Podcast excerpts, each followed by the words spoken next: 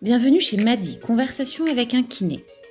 Je suis Janelia et je vous accueille au micro de Madi, le premier podcast qui, depuis 2019, donne la parole aux kinés passionnés qui ont envie de partager leur expérience avec leurs confrères curieux. Madi, c'est un joyeux mélange de convictions de thérapeutes, de partage de savoir-faire, de nouvelles pratiques et de tips en pagaille. Madi laisse le micro à ceux qui d'habitude nous parlent entre les murs de leur cabinet, ceux qui rééduquent, ceux qui soulagent les mots après un événement de la vie ou un gros pépin. Bref, Madi, c'est la voix d'un kiné à ceux qui ont envie de l'écouter. Mais Madi, c'est aussi une solution digitale tout en un pour les kinés qui vous accompagnent dans la gestion de votre planning et de votre patientèle. Vous êtes maintenant plusieurs milliers à utiliser Madi pour vous faciliter la vie au cabinet. Agenda dématérialisé, prise de rendez-vous en ligne ou liste d'attente pour fluidifier la prise en charge patient, tout est pensé dans Madi pour vous faire gagner du temps. Et puis la particularité chez nous, pour ne pas dire notre spécialité, c'est de vous accompagner dans la valorisation du hors nomenclature. Vous enrichissez votre pratique en proposant des cours de pilates ou des bilans running, bravo à vous. Maintenant, il faut le faire savoir. C'est pourquoi, pour tout abonnement Madi, nous vous mettons à disposition un site internet personnalisé et bien référencé pour présenter votre activité et mettre en lumière vos initiatives. Pour tester la solution et bénéficier d'un mois gratuit, rendez-vous sur www.madidoctor.com. Et maintenant, je vous laisse prendre place sur votre ballon pour une séance intense de conversation. Bienvenue chez Madi.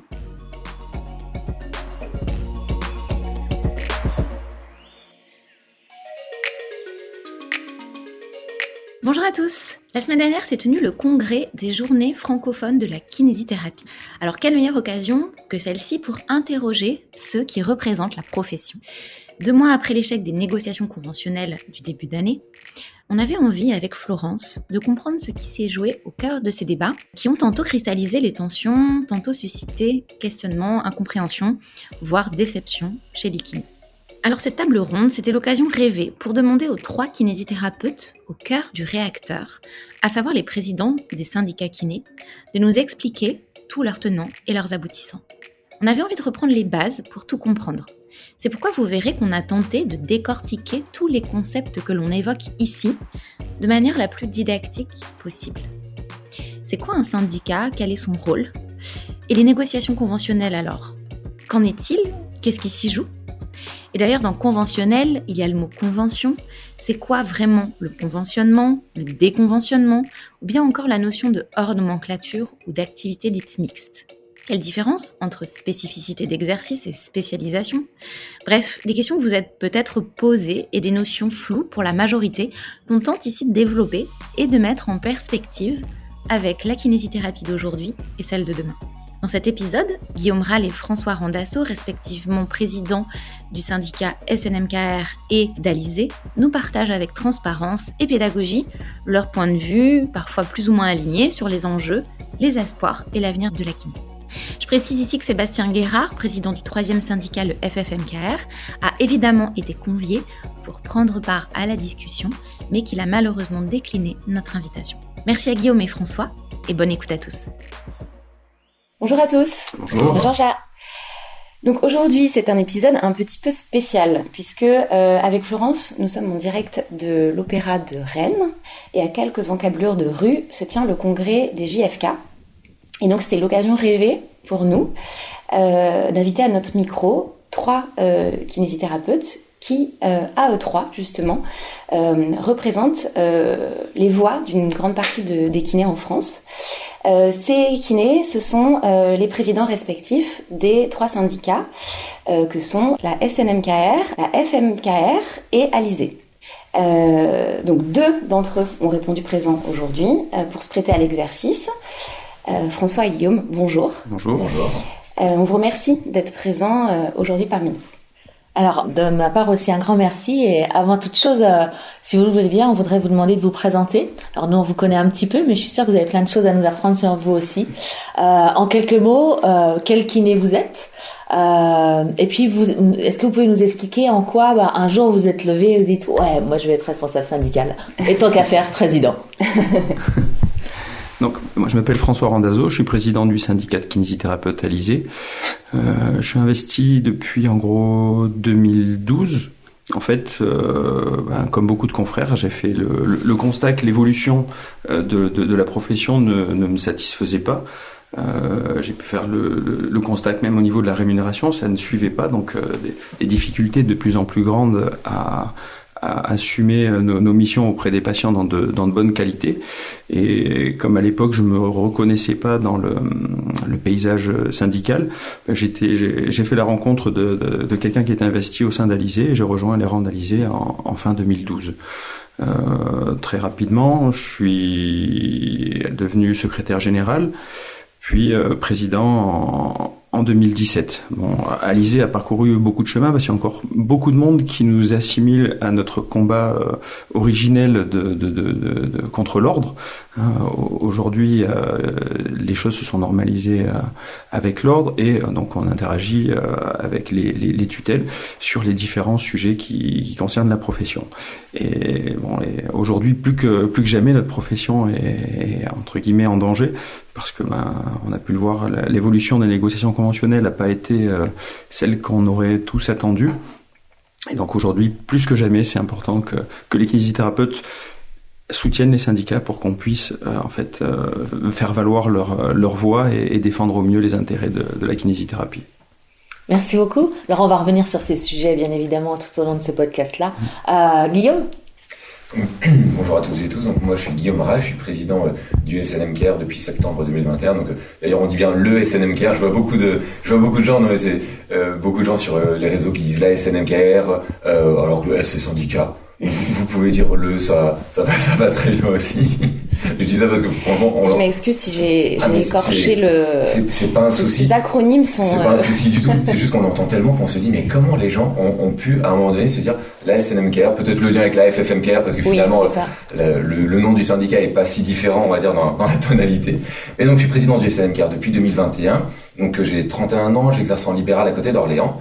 Et euh, ce qui m'a intéressé dans le combat syndical, même avant que ce soit le combat syndical, c'est le fait que dans, tout ce que je fais au quotidien, je me suis toujours posé la question de comment ça fonctionnait. Et donc, quand j'ai appris mon métier de kiné, j'étais pas mal investi dans la fédération étudiante, la FNAC à l'époque, c'était il y a une, bonne dizaine d'années maintenant, et je me posais la question de, ok, très bien, on, on va être kinésithérapeute, on défend une profession, mais cette profession, dans quel écosystème elle vit? Dans quel système de santé elle vit, dans quel système politique, parce qu'on défend des idées, on défend des convictions, mais finalement, quels sont les interlocuteurs avec qui on parle?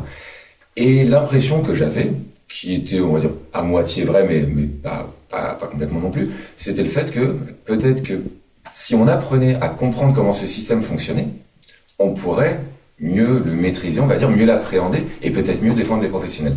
C'est pour ça qu'après mon diplôme d'État, j'ai fait un, un master en, en, politique et action de santé publique à quelques centaines de mètres d'ici, à Rennes. Mmh j'ai fait ce master vraiment dans l'objectif de le remettre au service de la profession, en disant je vais apprendre de nouvelles choses.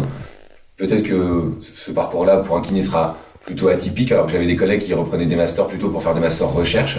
Et moi, je me suis dit que peut-être qu'un master euh, plus politique entre guillemets pouvait euh, permettre bah, d'être au service de la profession. Et d'ailleurs, on, on, voit de plus en plus de professionnels maintenant qui font des masters de santé publique ou de masters en mmh. sciences politiques. Et moi, je trouve ça formidable parce que parce qu'on en a besoin et donc président du SNMCAR depuis 2021. Euh, donc le SNMCAR a été créé euh, il, y a, il y a près de 45, il y a plus de 45 ans euh, maintenant, avec évidemment l'objectif de défendre, de défendre les professionnels. Historiquement, le SNMCAR à la base était à la FFMCAR entre guillemets. Il y avait un seul syndicat historique et donc il y a 45 ans, il y a eu une, une scission entre entre deux courants et le courant qui était porté par le SNMCAR était un courant plus centré sur la pratique individualisée du soin euh, versus des euh, des organisations de cabinets qui étaient un peu plus collective. Donc, euh, donc finalement, c'est c'est comme ça que c'est que c'est créé le syndicat. Et aujourd'hui, je trouve qu'on voit encore un petit peu l'ADN de ce, euh, on va dire de cette de cette séparation, de cette, de cette divergence de point de vue, avec notamment euh, un syndicat comme le nôtre qui défend depuis très longtemps la valorisation de l'expertise, la valorisation du bilan, la valorisation de, du, du soin individualisé.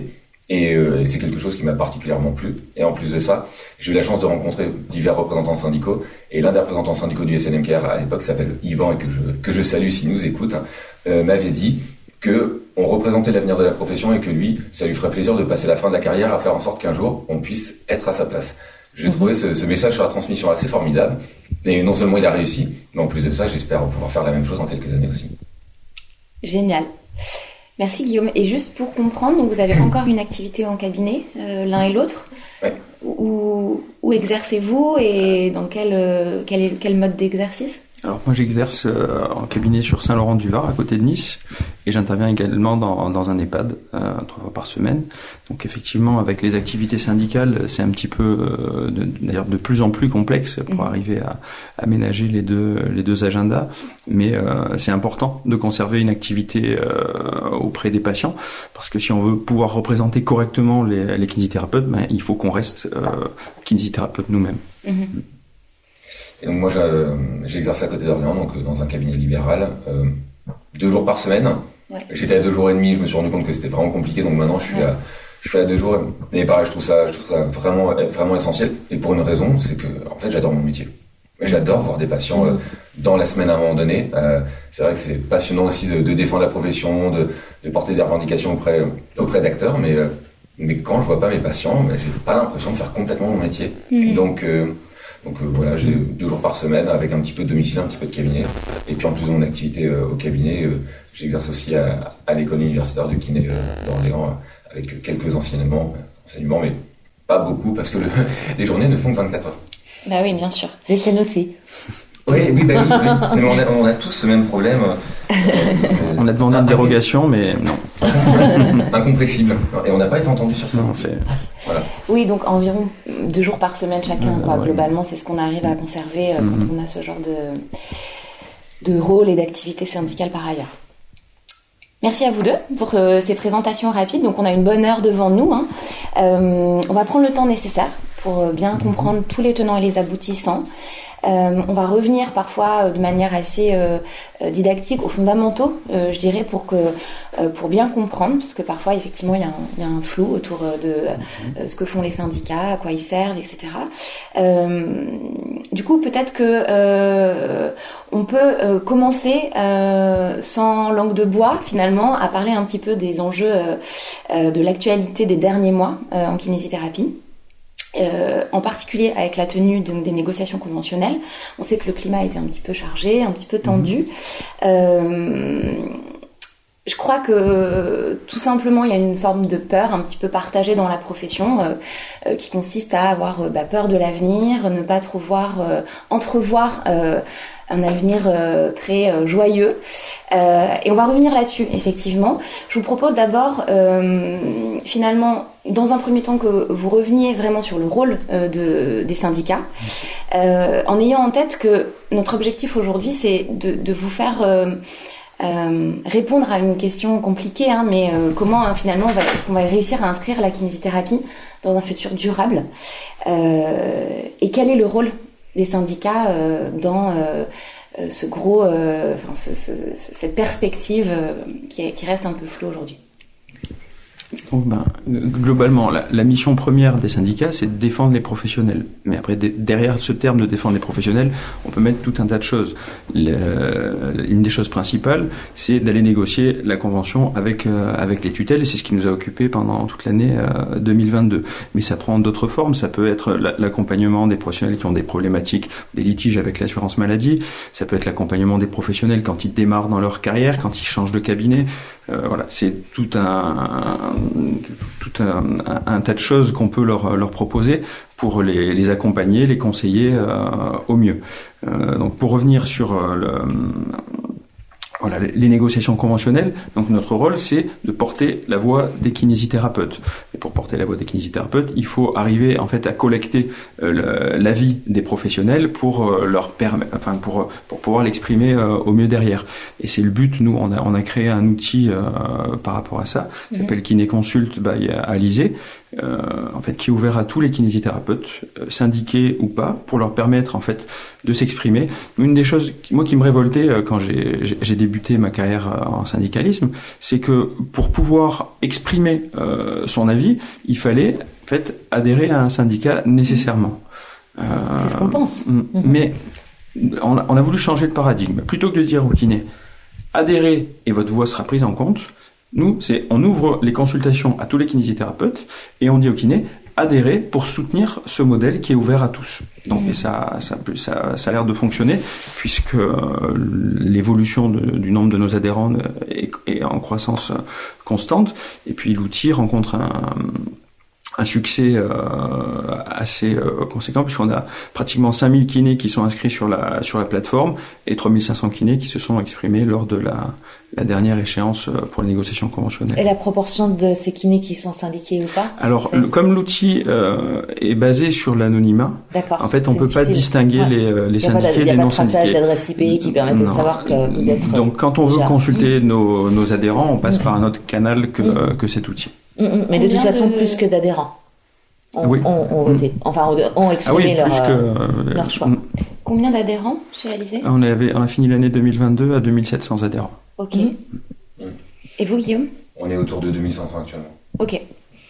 Et alors, euh, dans, dans, cette euh, perspective d'explication du rôle du syndicat pour les nuls, pour lesquels, dans lequel je m'inscris, globalement, comment c'est financé? Vous, aujourd'hui, vous dites que bah, vous êtes plus qu'un mi-temps mhm. dédié au syndicat, enfin officieux, officiel, je pense que c'est encore bien plus.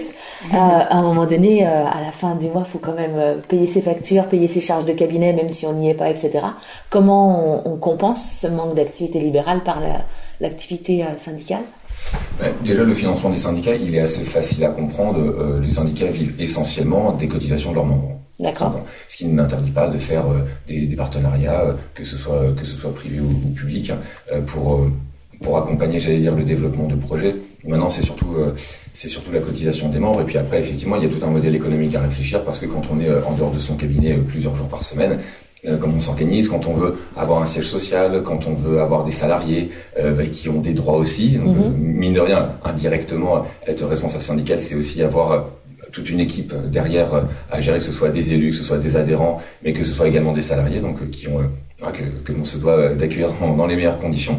Donc, donc il y a tout un modèle économique à, construire pour permettre à la fois de représenter les kinés, de communiquer sur ce qu'on fait aussi, parce qu'évidemment, c'est vrai que c'est une c'est une critique que l'on voit régulièrement, mais pas liée à la kinésithérapie, hein, liée au, au milieu, de manière générale, au milieu syndical, et que les personnes se demandent ce qu'on fait au quotidien. Quand on n'est pas forcément proche de ce milieu-là, je peux comprendre complètement ça. Maintenant, nous, notre rôle, c'est justement de, de, faire mentir ça et d'essayer de, de, communiquer au maximum sur, euh, sur ce qu'on fait au quotidien. Et puis ensuite, donc, on peut avoir des, des systèmes d'indemnité de, perte de revenus pour bah, les gens qui, euh, qui justement, euh, euh s'arrêtent de travailler complètement certaines journées pour pouvoir se mettre au service du syndicat. C'est-à-dire que les représentants syndicaux ne sont pas ne sont jamais financés le week-end, ne sont jamais financés entre midi et deux ou les soirs, euh, les soirs après 19h. La question se pose juste sur quand je ne peux pas être au cabinet pour voir des patients parce que j'ai des missions professionnelles, comment on assure l'équilibre économique de la personne. Mhm, et l'objectif, c'est juste ça, c'est on est sur de la sur de la gestion de perte de revenus pour éviter mhm. que euh, une, un engagement syndical puisse euh, contraindre à à mettre la clé sous la porte, sachant qu'en général on travaille avec d'autres professionnels d'autres Ou que la seule motivation soit euh, purement euh, financière. oui, c'est le cas aussi. Si certains veulent avoir cette stratégie-là, je pense que le syndicalisme n'est pas la bonne voie. Vraiment. Vous pouvez essayer, mais euh, va falloir, falloir être très très très, très, malin. Ouais, ouais, ouais. Et euh, dans les salariés, c'est pas tous des, c'est pas forcément des kinés. Pas du tout. non, ça peut être des salariés, euh, ça peut être des postes plus administratifs, des postes mhm. plus dans la communication, mhm. dans la compréhension du système politique, mhm. euh, qui font que, justement, je trouve, très intéressant d'avoir des personnes un petit peu extérieures à notre milieu parce que on, on pense kinésithérapie j'ai perdu 24, 24, 7 jours sur 7 parce que parfois on rêve d'autre chose que de la, que de la kinésithérapie, quoique. Mais, euh, mais c'est aussi intéressant d'avoir des regards extérieurs de personnes qui peuvent objectivement nous accompagner sur la communication, sur de l'accompagnement des adhérents. Et puis après, l'inverse, évidemment, c'est aussi très intéressant d'avoir des, des, retours de terrain sur, sur ce qu'on fait, sur, sur le message qu'on porte aussi, parce que mhm. au-delà de ce qu'on fait au quotidien, tu le disais François, il y a aussi le message qu'on veut porter à la profession. Et pour reprendre ce que vous disiez au tout début, moi, ce qui me semble important, c'est justement être un syndicat qui n'a pas peur de l'avenir. Parce qu'il y a des choses qui sont, qui peuvent être inquiétantes que, que, que, les kinés voient et se disent, mais, mais, quelle sera ma profession dans 10 ans? Mm. Mais si nous, on véhicule cette peur-là, ou que, ou qu'on la, ou qu'on la transmet, ou qu'on l'entretient, on s'en sortira pas. Maintenant, ça ne veut pas dire à l'inverse que tout va bien et qu'il faut regarder l'avenir en se disant tout, tout, tout est magnifique. Et on voit très bien que à un moment donné, il y a des décisions pas faciles à prendre. Celle des négociations conventionnelles en a été une. Ça n'a pas été, en tout cas, titre personnel, ça n'a pas du tout été un plaisir d'une part de ne pas signer, d'autre part de s'opposer. Ça veut juste dire qu'à un moment donné, on estimait que ce qui était proposé à la profession n'était pas de nature à résoudre les problèmes qu'on avait identifiés avec l'assurance maladie. Et que donc, euh, euh, certes, il y avait des valorisations financières derrière et, les, kinés l'attendaient, mais euh, on en négociation. Moi, j'en suis personnellement euh, convaincu. Maintenant, l'idée, c'est de se dire, si on doit faire évoluer le système, faisons-le évoluer de manière intelligente. Et pour ça, on a des mmh. propositions à faire. Mmh. Alors moi, ce que là, là où je m'interroge aussi, c'est qu'en vous écoutant, bah, vous êtes, euh, on a l'impression de parler d'une seule voix, et je me pose la question pourquoi il y a trois syndicats? Alors et il y en a un qui est pas là, donc on peut se dire que le troisième ne serait pas en total accord avec euh, vos, votre façon de voir euh, la, la, représentation et la mission qui mhm. vous incombe. Mais du coup, pourquoi il y en a deux? Alors, bah, c'est, et trois euh, dans les, dans les la, la, pluralité, je pense que c'est quelque chose qui est très important. Mhm. Et alors, effectivement, on est euh, et même avec la FFMKR, il y a énormément de sujets sur lesquels on a le même point de vue, mais c'est pas sur la totalité des sujets.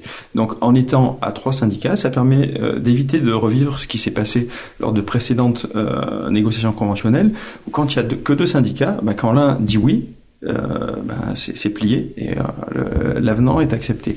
Donc là, ça permet d'avoir un, échange, une construction, ce qu'on a vu au, cours de l'année 2022, qui a été, alors même si sur la fin on a pris des positions qui étaient différentes, le travail qui s'est passé au cours de l'année 2022 a été très intéressant. On a interagi avec le CMKR et la FFMKR euh, pour faire des propositions, mais aussi pour quitter la table des négociations ensemble quand euh, on a jugé que ce qui était proposé n'était plus acceptable.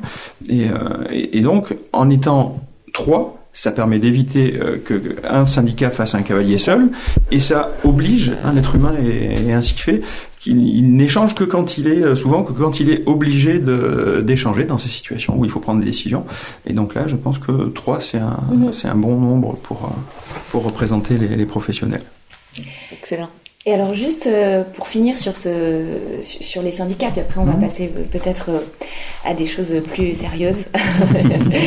je pense que vous serez d'accord et pour le coup pour dire que les syndicats ont besoin d'être dépoussiérés un petit peu et c'est votre rôle aussi. Vous, vous, faites plein de choses pour ça. C'est quoi mhm. aujourd'hui vos actions justement pour dépoussiérer un petit peu cette image qu'on a des syndicats un peu vieillissants, un peu.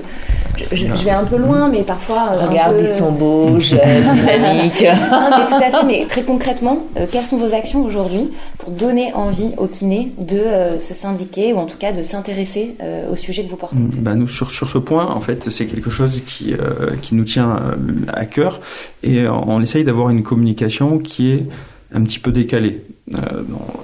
toujours avec une petite note d'humour, mais toujours en restant sérieux ensuite dans la, façon de développer les, arguments.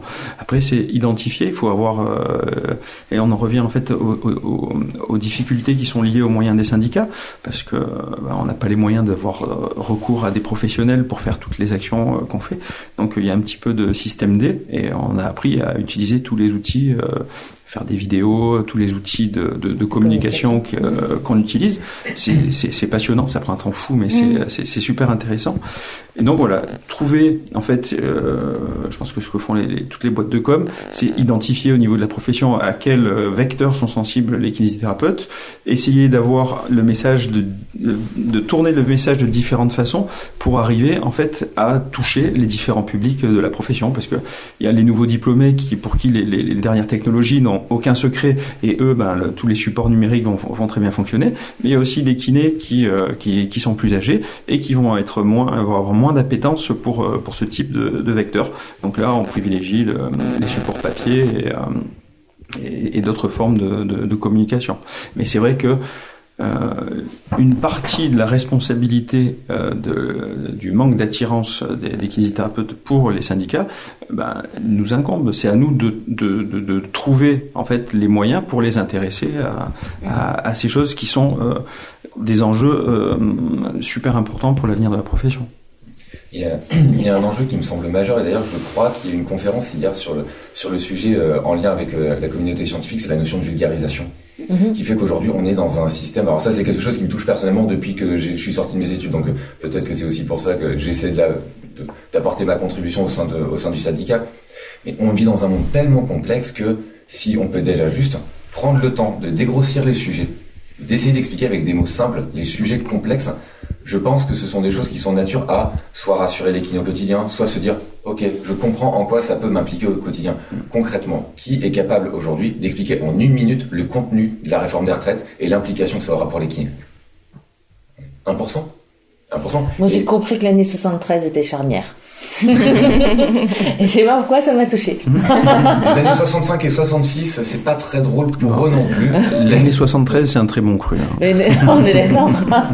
et, euh, et je pense que c'est un des enjeux majeurs. C'est déjà expliquer, encore une fois, le monde dans lequel on est pour pouvoir justement se positionner en disant mais est-ce que vous êtes pour ou contre cette, évolution-là? Déjà, essayons de comprendre quelle est cette évolution concrètement.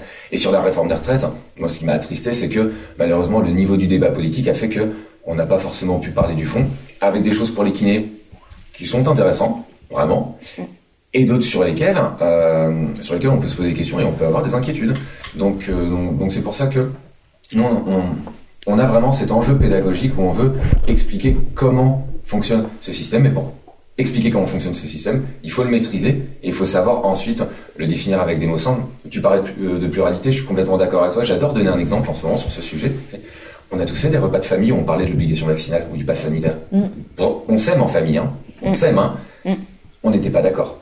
On n'était pas d'accord du tout, mais parce qu'on avait chacun nos visions des choses qui font que, euh, voilà, c'est quelque chose euh, qui, qui, peut amener à différents points de vue et euh, à différentes manières de fonctionner, mais qui font à un moment donné, aujourd'hui sur la négociation conventionnelle, j'allais dire, s'il y a des gens qui veulent estimer qu'on est complètement différent, bah, à minima, là, on est parfaitement d'accord sur nos désaccords. ce qui, est, ce qui est déjà un bon point. Donc à un moment donné, je veux dire, il faut qu'on arrive à être assez intelligent pour se dire que là, la négociation, elle était attendue par les kinés. Et, euh, et finalement, bah, maintenant, ils attendent qu'on qu'on mette la seconde parce que on a mis la première, ça n'a pas fonctionné. Maintenant, l'idée, c'est d'y retourner. Et c'est pour ça qu'on a besoin de tous les kinés pour que les, le gouvernement se rende compte que c'était pas juste un, un, refus de notre part, c'était juste un, un souhait de, non, on retourne autour de la table, on rediscute et on essaye de tomber d'accord mais sur des choses qui vont vraiment rendre service aux kinés et puis euh, aux patients aussi. Mhm. Très clair. Bon, on va y revenir euh, très vite. Merci en tout cas pour euh, cet état des lieux, je dirais, de, des syndicats kinés. Alors, les fameuses négociations conventionnelles. pour commencer, peut-être une question très simple. C'est quoi les négociations conventionnelles? Donc, les négociations conventionnelles, c'est des échanges qui se passent tous les cinq ans entre les, syndicats représentatifs de la profession et l'assurance maladie pour faire évoluer en fait les conditions d'exercice de la profession. En général, c'est lancé par une lettre de cadrage euh, par le ministre de, la Santé et sur les bases de cette lettre de cadrage, les échanges euh, se déroulent pendant une durée euh, indéterminée jusqu'à parvenir ou pas à un accord. Ce qu'il faut savoir, c'est que dans négociation conventionnelle, il y a la notion de convention.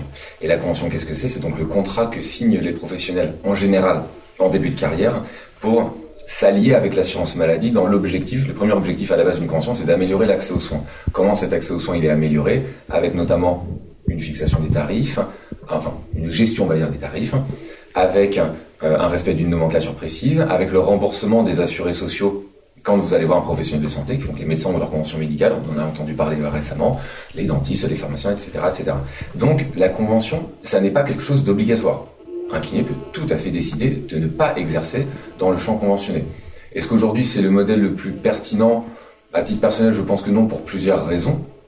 Néanmoins, c'est quelque chose qui est possible. Donc la négociation conventionnelle va traiter du contenu de la convention. Le contenu de la convention, ça n'est pas forcément le contenu de toute la profession. C'est-à-dire que tout ce qu'il y a dans la convention, ça n'est pas tout ce qu'il y a dans la kinésithérapie. Il y a des choses à l'extérieur et qui font que, on en parlera peut-être tout à l'heure, on peut tout à fait être conventionné avec la science maladie et avoir d'autres activités que l'on appelle hors convention. C'est pas, c'est pas impossible du mhm. tout.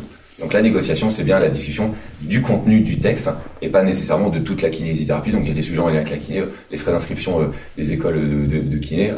En théorie, ça ne doit pas être un sujet conventionnel. Mhm. C'est une des raisons d'ailleurs pour laquelle on n'était pas d'accord avec le texte proposé. Ça n'a rien à voir avec le sujet de la convention. Mhm. Mais c'est en lien avec, avec la kinésithérapie. Et pour compléter ce que tu dis par rapport à la définition du terme, dans négociation conventionnelle, il y a conventionnelle, mais il y a aussi négociation. Et sur ce mhm. point, euh, est-ce qu'on peut encore qualifier euh, ces échanges avec l'assurance maladie de négociation parce que c'est très vertical. Quand on arrive, voilà, il, il déroule un diaporama et euh, le, le, temps d'échange est assez limité derrière, hein, puisque les réunions sont, sont très sont très cadrées au niveau du, du timing. Et puis ensuite, on fait des remarques sur le, ce qui ce qui nous est proposé et on découvre à la réunion suivante si ça a été pris en compte ou pas. Mm-hmm. Donc, je pense que c'est quelque chose qui est partagé par des cadres syndicaux d'autres professions aujourd'hui, je pense qu'il y a une nécessité de réformer le paritarisme pour que euh, ce cycle d'échange corresponde réellement euh, à, à, une négociation et pas seulement en fait d'accepter ou pas les propositions euh, de l'assurance maladie. Un des points qui est, qui est, que je trouve qui est problématique dans, dans ces négociations, c'est que notre rémunération n'est pas assise euh, du tout sur l'inflation. Mmh. Ce qui fait que quand on arrive à ces échéances euh, de négociation, on a des attentes qui sont très fortes, euh, qui nous remontent du terrain, les kinésithérapeutes qui n'arrivent pas qui, à, à s'en sortir, surtout du fait de, de, du cycle inflationniste inédit euh, qu'on traverse. Et, et donc du coup, les discussions financières prennent le pas alors que ça pourrait être un moment euh, d'échange euh, sur lequel on, discute vraiment de l'évolution des pratiques de la, de la profession et de quelle façon répondre au mieux à des enjeux de santé publique. Alors là, c'est pas le cas puisque ben, toute la discussion se passe sur l'aspect financier et il faut qu'on arrive en fait au terme de cette négociation à avoir quelque chose qui permette aux kinésithérapeutes de tenir jusqu'à la prochaine échéance. Et donc on a, on a formulé euh, une proposition dans ce sens, c'est d'avoir en fait 70% de la revalorisation qui se fasse euh, automatiquement en suivant euh, l'inflation.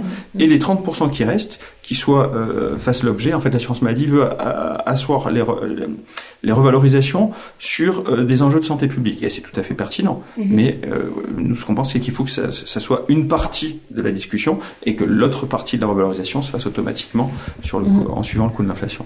Et la, la problématique effectivement c'est que euh, ce qui est très attendu dans ces négociations c'est euh, l'enveloppe financière qui mm sera qui sera proposée à la profession. Alors déjà, ce qui est compliqué, c'est que quand on parle de, de, dizaines ou de centaines de millions d'euros, honnêtement, au, pour les kinés au quotidien, ça ne veut pas dire grand-chose. Et en plus, quand on fait, quand on prend l'enveloppe globale, qu'on le divise par le nombre de kinés, qu'on dit vous allez gagner tant euh, que ça, dans la réalité, c'est pas forcément vrai. Prenez un exemple tout bête, hein, les collègues qui, euh, qui font aujourd'hui de la rééducation maxillofaciale, péri, euh, périnéo ou vestibulaire, j'ai déjà dit vestibulaire. Non, non, non maxillo, non, maxillo, voilà, mais maxillo, périnéo et vestibulaire. Aujourd'hui, dans la négociation, il leur a été proposé 0 euros. Mm. Voilà. Et ça, c'est une, c'est une vraie problématique. Donc, quand on, on prend l'enveloppe globale qui était proposée, on la divise par le nombre de professionnels en disant c'est ça que vous auriez eu, c'est pas vrai. Mmh. Et le souci aussi, c'est que euh, on parle à un interlocuteur qui, pour de multiples raisons, doit respecter un cadre budgétaire. Aujourd'hui, le problème qu'on nous met en avant, et moi je vous avoue qu'à titre personnel, c'est ce qui m'a le plus choqué, c'est que les kinés vous coûtez de plus en plus cher. Comment ça, on coûte de plus en plus cher? Ben, Quand vous regardez les chiffres chaque année, l'enveloppe de la kinésithérapie augmente. Oui, c'est normal. Ça s'appelle la démographie, parce qu'on est de plus en plus de kinés. Donc nous, on demande juste à ce que les kinés... Plus en plus de Français. Ouais, ouais, ouais. Euh, oui, je veux dire, en, ça, plus en plus de Français, aussi par le vieillissement de la population, enfin, il y a énormément d'éléments qui font que, d'une part, il y a de plus en plus de kinés, donc le fait que la kiné coûte de plus en plus cher, d'une part, c'est normal, et d'autre part, je pense que c'est plutôt une bonne nouvelle, parce que aujourd'hui, si euh, on disait que euh, l'assurance maladie ou le gouvernement même hein, se poser des questions sur le fait qu'il y ait peut-être un peu trop de kinés en France. Moi, je vous avoue que ça, ça a tendance à me, à me choquer particulièrement. Donc, euh, et, et, surtout, ça ne va pas s'arrêter. Mm. Je ne pense pas que demain, on aura besoin de moins de kinés. Donc, on arrive avec un interlocuteur qui a déjà cet esprit-là en tête. Étant donné qu'il faut que l'on ait un débat sur la gestion des finances, vu qu'on est plus de professionnels et qu'on doit gérer avec une enveloppe, je dirais pas fermée, mais je dirais qui augmente à un niveau qui n'est pas forcément celui que le professionnel espère, mm. pour eux, c'est une justification du fait que les professionnels ne peuvent pas être augmentés mm. euh, autant qu'ils le mériteraient ou qu'ils le souhaiteraient, parce que vous êtes beaucoup. Et ça, c'est moi, c'est un argument que j'ai énormément de mal à entendre parce que si on parle d'enjeux de santé publique, Mm. euh, je pense qu'il y a des sujets sur lesquels euh, on n'est même pas et sur lesquels on devrait pouvoir agir. Le fait d'avoir plus en plus de professionnels, c'est plutôt une chance. Parce que juste pour qu'on comprenne bien, pardon, mais c'est important, euh, très concrètement, quelles sont les parties prenantes de ces négociations conventionnelles et comment ça se passe? Tout à l'heure, tu parlais d'un timing assez euh, serré, cadré. Euh, comment ça se passe en fait, ces, ces- ces- ces négociations? Vous êtes autour d'une table euh, Expliquez-nous un petit peu. Quand c'est Alors- en visio, Oui, en fait, au départ, au début de, de la négociation conventionnelle, on était en sortie de, de crise Covid, donc les- Ouais. le, le format visio était, euh, était privilégié. Euh, on avait, en- globalement, c'était des visios de deux heures. Au Ouais, début, une heure et demie, une heure et deux demie, heures. une heure et demie, euh, deux heures. Et le- déjà, le format visio ne, permet euh, beaucoup moins les, les échanges que le, le format présentiel. On a insisté, c'était une demande des trois syndicats, pour que le- la suite des échanges se fasse en présentiel. Donc là, ça se passe au siège de l'assurance maladie. On se retrouve donc les chaque syndicat vient avec une délégation et euh, il y a le, du côté de l'assurance maladie, il y a le directeur général, la numéro 2 Marguerite Cazeneuve et euh, à côté ils ont des, euh, des, des- des administratifs et des spécialistes dans chacun des, des domaines qui sont abordés euh, par euh, par la négociation conventionnelle. ça fait 20, en gros 20-25 personnes. Qui D'accord. euh, Et côté assurance maladie, il y a des représentants, euh, des experts, des kinésithérapeutes. euh, Hmm, De kinésithérapeutes Hmm, de l'assurance maladie qui en font partie, je j'en connais pas. Non. Non, Bah, ça il y c'est a- d'accord. Par contre, il y a des, euh, il y a notamment des représentants des, des médecins conseils, notamment Mm. de l'assurance maladie. Euh, et puis, finalement, il y a, on va appeler ça euh, un petit peu comme dans les ministères aussi, il y a ce qu'on appelle les services techniques Mhm. qui vont euh, travailler avec nous sur, euh, par exemple, le contenu de la nomenclature. Si demain on doit faire évoluer la nomenclature, concrètement, comment on va euh, coter les actes de main, quel type d'acte il faut avoir. Ça, c'est pas le directeur général de l'assurance maladie qui va faire ça. Lui, son rôle, il est beaucoup plus politique. Il représente l'institution assurance maladie. Lui, il est là vraiment pour la- les réunions de négociation où on va parler euh, euh, création d'actes, on va parler évolution de la démographie, où on va parler financement. Mm. Lui, il- est là dans ces réunions-là. Mais il y a aussi des réunions techniques dans lesquelles on va euh, voilà, affiner, affiner les petits détails. Et euh, maintenant, euh, Et moi, moi, ce qui me surprend, c'est euh, dans l'idée que d'avoir cette enveloppe incompressible et d'être un petit peu challengé parce que cette enveloppe, parce que la, kiné coûte plus cher. Euh, mon interrogation, c'est euh, est-ce qu'à certains moments, il est pris en compte que si parfois quelqu'un fait des soins de kiné qui finalement coûtent pas très cher, ça peut éviter un soin chirurgical, euh, une hospitalisation à domicile, euh, une, euh, un, un maintien de, enfin, ou ça peut encourager un maintien de fin de vie ou un maintien d'autonomie d'une personne âgée, éviter une entorse de cheville récidivante qui va qui va arriver, qui va déboucher sur de l'instabilité chronique, de la sédentarité, toutes les pathologies en lien avec la sédentarité. Enfin, à quel moment il y a une réflexion sur le fait que oui, potentiellement ça peut coûter cher, mais ça peut économiser tellement sur d'autres euh, enveloppes qui sont encore plus euh, dispendieuses, diraient nos amis québécois. Ben, c'est pas euh, abordé suffisamment. Mm. Et en fait, comme le disait Guillaume, ils ont tendance à considérer les dépenses de kinésithérapie comme un coût, alors que ces dépenses sont un, un véritable investissement Mm. dans la, la santé de nos concitoyens. Et comme dans tout investissement, quand on investit, oh ben, on évalue quelles vont être les conséquences de, de, de ces investissements. Et effectivement, ça permettrait de se dire, ben voilà, oui, là je vais dépenser 100, mais derrière ça me permet d'en économiser 300, donc c'est pertinent. Euh, le cas s'est présenté de façon très concrète pendant la négociation conventionnelle concernant les indemnités forfaitaires de déplacement. Mhm. Aujourd'hui, les indemnités forfaitaires de déplacement sont euh, soit de 2,5 euros, soit de 4 euros en fonction des pathologies. Euh, c'est la raison principale pour laquelle les kinésithérapeutes ne vont plus à domicile, parce qu'en fait, euh, aujourd'hui, on perd de l'argent quand on va à domicile. Euh, il faut se garer dix fois dans, la matinée, on abîme son véhicule, il faut payer l'essence, il faut payer le stationnement. Dans certaines villes où le stationnement n'est pas gratuit pour les professionnels de santé. Donc nous, on a fait valoir, on a fait une demande qui était, à mon avis, assez raisonnable, de, de porter les indemnités forfaitaires de déplacement de tous les kinésithérapeutes à 5 euros. Mhm. Euh, en face, l'assurance maladie nous a proposé un modèle de forfait qui était d'une complexité extrême, j'ai l'impression qu'ils sont pas capables de faire des propositions qui ne soient pas d'une complexité extrême. Et, euh, et au, au, final, on n'a pas réussi à aboutir sur le, le, sujet des indemnités forfaitaires de déplacement, alors que quand un patient ne trouve pas de kiné pour le, venir le prendre en charge à domicile, le médecin a prescrit un bon de transport et ça a un coût qui est 20 fois supérieur à l'indemnité forfaitaire de déplacement qu'on demandait. Mmh. Donc là, on a le cas typique qui illustre ce dont on parle, c'est que voilà, pour ne pas augmenter de façon euh, très raisonnable les indemnités de déplacement des kinésithérapeutes, eh ben on laisse exploser le coût des prises en charge en ambulance. Un truc, c'est pas une attaque contre les, les, les transporteurs. Mmh. Les transporteurs ont un rôle qui est très important. Mais simplement, il faut que les transporteurs transportent les malades qui ont besoin d'être pris en charge et les patients qui ont besoin d'être pris en charge à domicile. Il faut mettre, réunir les conditions pour qu'on puisse les prendre en charge à domicile. Mmh. Et, et, puis euh, le, le, sujet aussi, c'est que quand on aborde ces sujets-là, il y a une réponse qu'on peut nous apporter et qui est assez fatigante, c'est oui, mais Là, François, ce dont vous parlez, c'est euh, les transporteurs. C'est pas la négociation des kinés. Là, vous parlez d'autre chose, parce que vous parlez d'une autre profession. Je vais donner un autre exemple. Tu, tu parlais d'économie. Euh, un sujet que l'on connaît bien, c'est le sujet de la lombalgie. Mm -hmm. La lombalgie, aujourd'hui, quand on voit le parcours de soins de certains patients, on peut se demander, essayer d'être assez, comment dire, assez universel dans mon propos, mais on peut se poser la question de la pertinence de la médication ou de l'imagerie systématique dans mm -hmm. certains cas. Euh, nous, on pense que le kinésithérapeute a un rôle majeur à jouer justement parce que son intervention, notamment en première intention ou en deuxième intention, c'est quelque chose de très important. Si on leur dit que ça peut avoir des, euh, des effets sur la diminution des imageries, on va nous dire très bien, parfait. C'est pas la négociation. Ah oui. On parle pas, on parle pas de ça dans la négociation. On n'est pas, voilà, on n'est pas avec, avec les radiologues. Et je vais juste compléter aussi sur pour reprendre la première question du podcast, c'est finalement à quoi sert un syndicat Un exemple tout bête. Hein. J'ai vu il y a quelques jours, une, quelques semaines, une proposition de loi d'un député, donc rien à voir avec la négociation conventionnelle, mais qui disait, pour les infirmiers à domicile, il faudrait créer une carte de stationnement gratuite, qui fait que les, euh, les stationnements soient gratuits. J'ai vu cette proposition de loi et je me suis dit, c'est une super idée. Par contre, pourquoi ces parlementaires-là ne proposent que pour les infirmiers? Ouais, J'ai contacté ces parlementaires en leur disant que l'idée était formidable, mais que maintenant il serait peut-être intéressant de le proposer aux autres professionnels de santé finalement, été à moitié entendu, euh, parce qu'il y a des euh, parlementaires qui vont porter un amendement pour intégrer les kinésithérapeutes dedans. Voilà.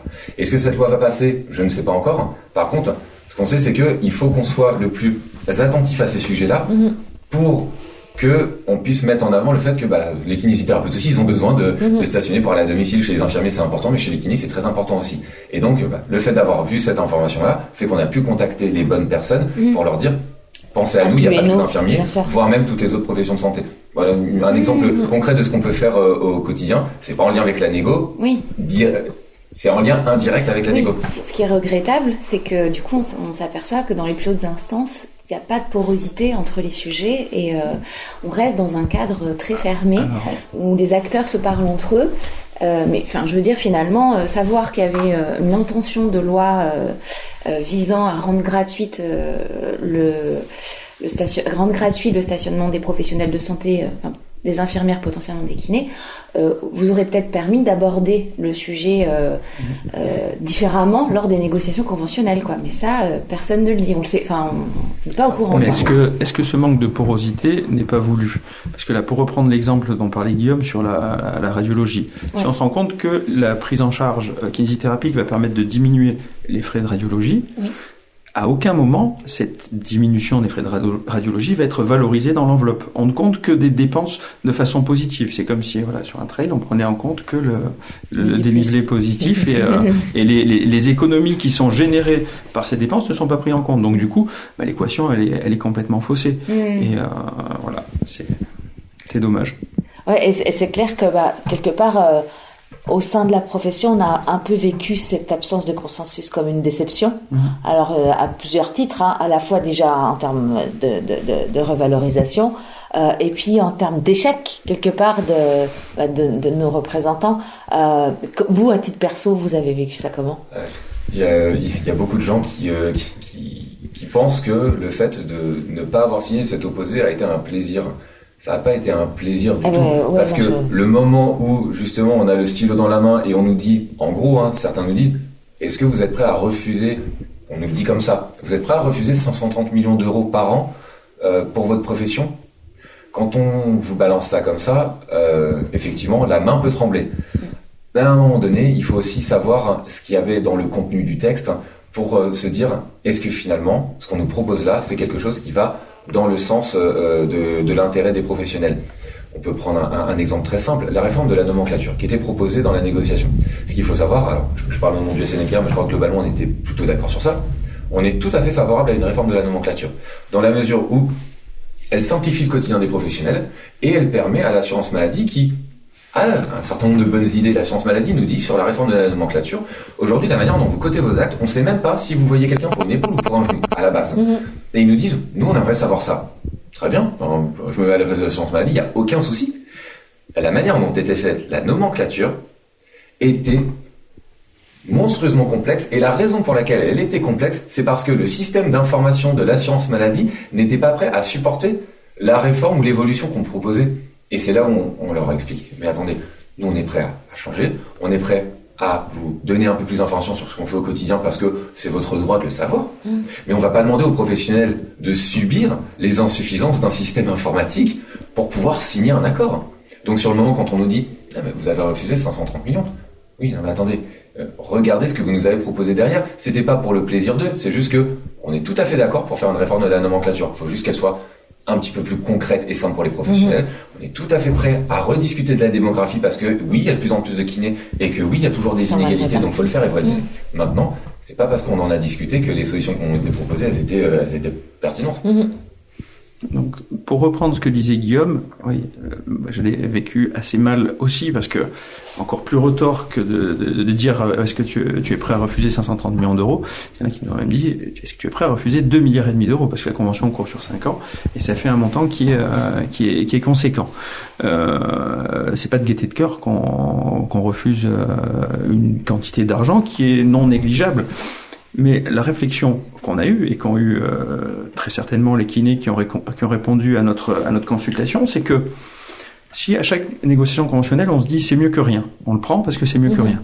Et de négociation conventionnelle en négociation conventionnelle, on ancre euh, dans la durée notre décrochage par rapport à l'inflation. Et derrière, qu'est-ce qu'il en ressort? C'est ben, un épuisement euh, des professionnels qui augmente l'amplitude euh, hebdomadaire de leur, de leur activité pour pouvoir ben, pallier cette, cet effondrement de leur rémunération, une baisse de la qualité des soins, et, et au final, voilà, personne, personne, personne n'est satisfait, les soins que reçoivent les patients ne sont, ne sont pas bons, mm. et, et, donc on ne répond pas aux critères si c'est que, oui, effectivement, les patients sont pris en charge. Mais si on se soucie pas de la qualité de cette prise en charge, ça ne fonctionne pas. Pour resituer ça dans le, dans le contexte, dans les 15 dernières années, les kinésithérapeutes ont perdu 24% de leur rémunération par rapport à l'inflation. Si on traduit ça en termes d'amplitude hebdomadaire de travail, pour gagner la même chose qu'on gagnait en 2000, aujourd'hui, en travaillant 40 heures, aujourd'hui il faut travailler 54 heures. J'imagine, euh, vous, vous, imaginez ce que ça peut euh, représenter. Et le, le, patient que vous prenez en charge à la 54e heure, je suis pas sûr qu'il bénéficie de la même écoute que le, le, le patient qu'on prend en charge le lundi matin à 8 heures. Donc, effectivement, notre, on, a, on a tous, on s'est inscrit dans une démarche constructive tout au long du cycle de négociation conventionnelle, mais quand au bout euh, le, ce qui est proposé ne permet pas de résoudre l'équation euh, de la pérennité économique des cabinets et de la qualité des soins, ben c'est de notre responsabilité de dire non. Pas de mmh. dire non, on, on arrête les, les discussions, c'est de dire non, il faut qu'on discute encore pour parvenir à un accord qui soit en mesure de prendre en compte ces, ces éléments. Mmh. Très clair. Euh, très concrètement, est-ce que c'est vain, ce, ce, cette volonté de revalorisation Enfin, comment vous voyez les choses quelle, quelle est C'est quoi la suite en fait? Alors, la, la, suite, hein, elle est officiellement, elle est très indécise. Officieusement, on comprend assez facilement la manière dont ça pourrait se passer. J'utilise le conditionnel parce mmh. qu'évidemment, euh, d'une part, j'ai pas envie de faire des annonces pour que finalement, euh, trois mois après, on me dise que, que j'ai eu tort, mais euh, je vais vous dire l'analyse qu'on a eue sur le moment et qui pour l'instant semble plutôt se vérifier. On a donc refusé l'accord officiellement, euh, l'opposition elle a été effective au niveau du 15 janvier, mm. 7 janvier. Et le gouvernement, l'assurance maladie, a dit, et ils ont le droit, c'est échec de l'accord, on n'est pas obligé de revenir en égo avant 5 ans. Donc, on retournera en négociation en 2027.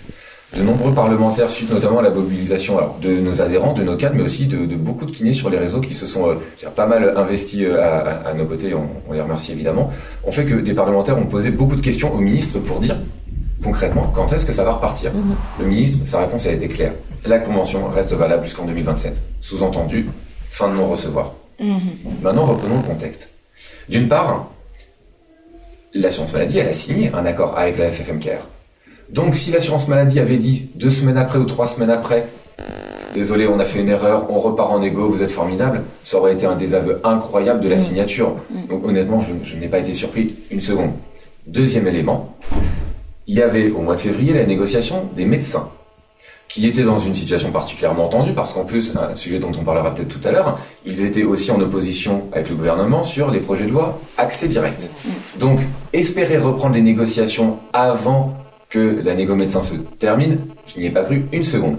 Et ce qui, est, drôle, alors je ne pensais pas que le calendrier serait aussi euh, étonnant, c'est que jusqu'au 28 février, fin de la négo médecin, avant le 28 février, le ministre disait la convention reste valable jusqu'en 2027. À partir du 1er mars, dans les réponses aux parlementaires, c'était plus la même phrase. C'était la convention reste valable jusqu'à l'ouverture de prochaines négociations dans le respect du calendrier des autres négociations.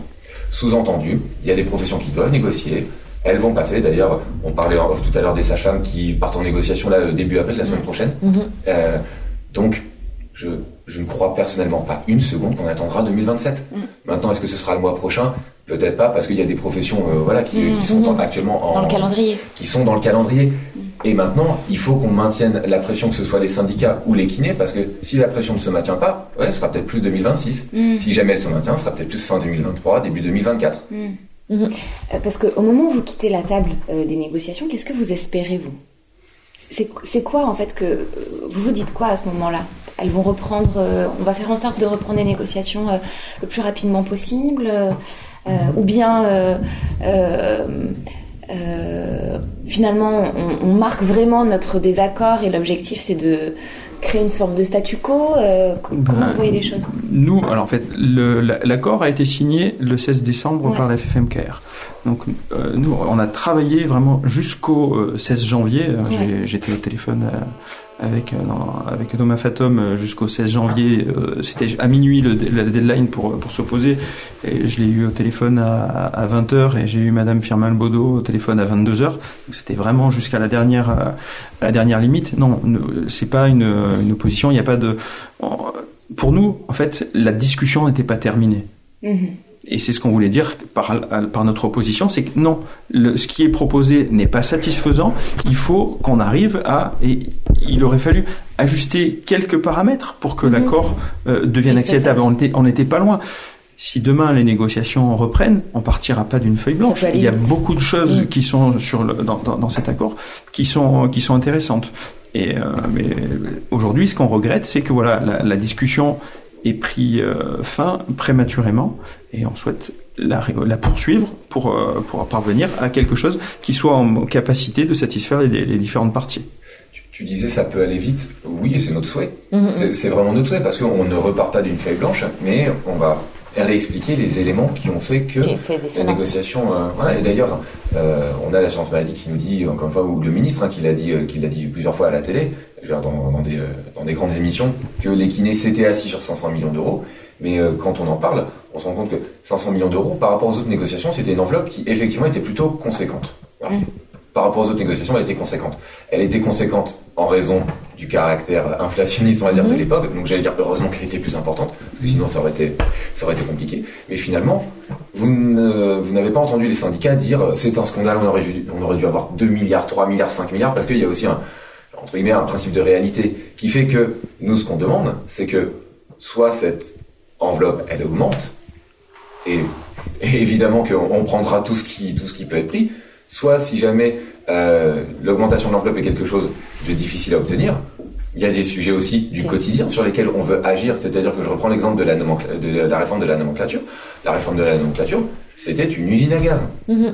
Voilà. Euh, c'est beau d'avoir quelques, quelques euros en plus euh, sur, sur chaque acte, hein. c'est très bien.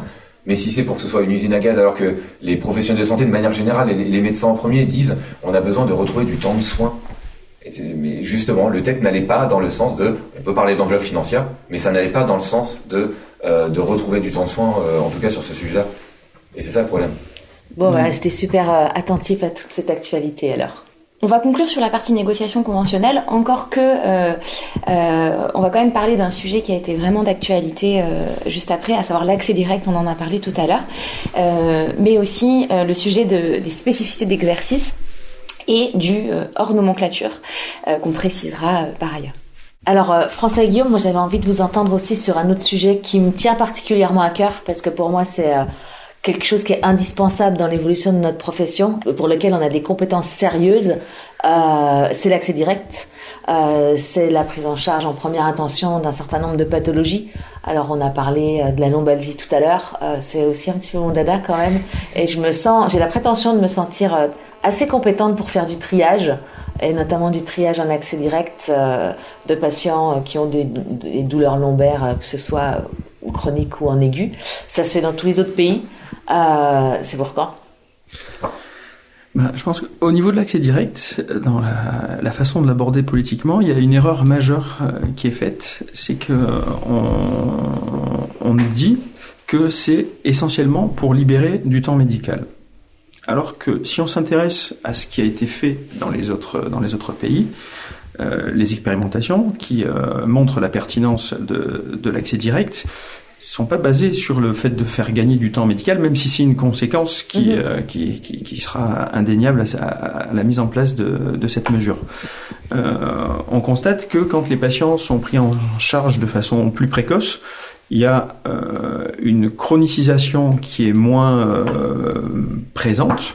Donc euh, on peut espérer, enfin c'est ce qui est constaté, c'est que les, patients reprennent le travail plus rapidement et ça, ça a un, intérêt économique pour le système de santé parce que les, les, arrêts de travail sont quelque chose qui, qui, qui dure, qui coûte énormément au, au, système.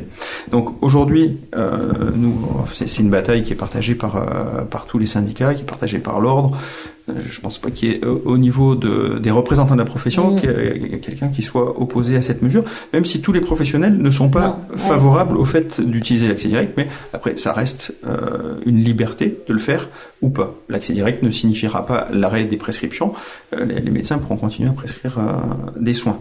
Donc aujourd'hui, on sent que c'est quelque chose qui s'inscrit dans l'évolution naturelle de, de, de, notre système de santé puisque ça a commencé, c'était en 2016 avec la, la loi de santé. Mhm.